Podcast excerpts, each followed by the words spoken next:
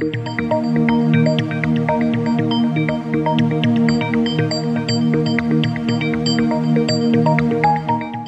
horizonte de hoy de Ramón Pérez Maura. Caiga quien caiga, el de ayer no debió ser el cumpleaños más feliz de los 52 que lleva celebrados Pedro Sánchez Pérez Castejón. Madrugarse con la noticia en el Confidencial de que el comisionista Víctor de Aldama se reunió en la Moncloa con su mujer para estudiar oportunidades de negocio parecía la última bomba de esta trama de corrupción. Hace falta mucha desfachatez para emplear la presidencia del gobierno como oficina para negocios particulares, porque no consta que Begoña Gómez ostente ningún cargo público ni haya sido comisionada específicamente para nada. Pero la jornada tenía que deparar otra bomba. Como reveló el debate a primera hora de la tarde, Jacobo Pombo, según el juez intermediario de la trama de mordidas, organiza un foro de liderazgo en el Palacio de la Magdalena de Santander que en su edición de 2021 fue presidido por Pedro Sánchez, en las tres anteriores por José Luis Ábalos y en la de 2022 también por el exministro. El que Aldama fuese a la Moncloa acompañando del consejero delegado de Globalia, Javier Hidalgo, cuya cercanía a Begoña Gómez es conocida hace tiempo, agrava la situación porque tener una visita de un empresario no implica que vayas a hacer negocios con él. Puede ir a ver a la mujer del presidente del gobierno para pedirle que participe en la inauguración de unas instalaciones o en el caso de Aldama para que haga el saque de honor en un partido del Zamora, lo que sea. Pero cuando ya van dos, que son socios entre sí aunque sus intereses originarios sean muy distintos, la cosa toma otro perfil.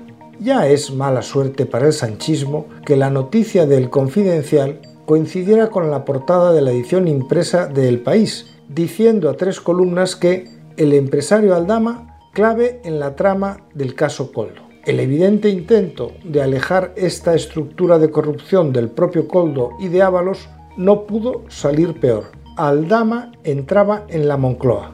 Todavía no nos consta si Coldo tenía reuniones en privado con la señora de Sánchez. Añadamos a ello que ayer se supo que el juez está investigando a Ábalos, lo que refuerza la tesis de que sus intereses siguen coincidiendo con los del PSOE en que es mejor que siga en el grupo mixto, porque así no puede ser llamado a declarar. Y comprendo que hay que presumir la inocencia de Ábalos, pero tampoco está de menos recordar la crueldad que él empleó en el pasado para despellejar a sus rivales sin concederles ninguna presunción de nada. Pero el momento más divertido del día llegó cuando la agencia EFE, entre comillas, informó de una reunión que planeaba Coldo con Miguel Tellado, portavoz del PP en el Congreso de los Diputados, y con Alberto. El intento de enmerdar al PP en el caso Coldo es de lo más burdo hasta ahora. Para empezar, porque el que un tipo como Coldo dijera que tenía intención de reunirse con Tellado puede ser simplemente una mentira a su interlocutor. Y además, no hay la más mínima constancia de que se vieran nunca. Pero un buen titular de F, para ser replicado por el equipo nacional de opinión sincronizada, ayuda a embarrar el terreno.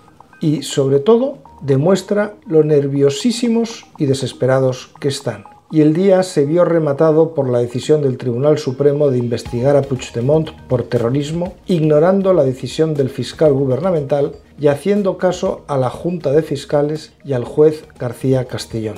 Desde luego, hay días que es mejor no levantarse de la cama, ni aunque sea tu cumpleaños. Me pregunto si mientras celebraba su aniversario leía la información del confidencial sobre su mujer y sus contactos con la trama y la del debate sobre su relación con Jacobo Pombo, Sánchez recordaría sus palabras del sábado pasado ante sus colegas de la Internacional Socialista.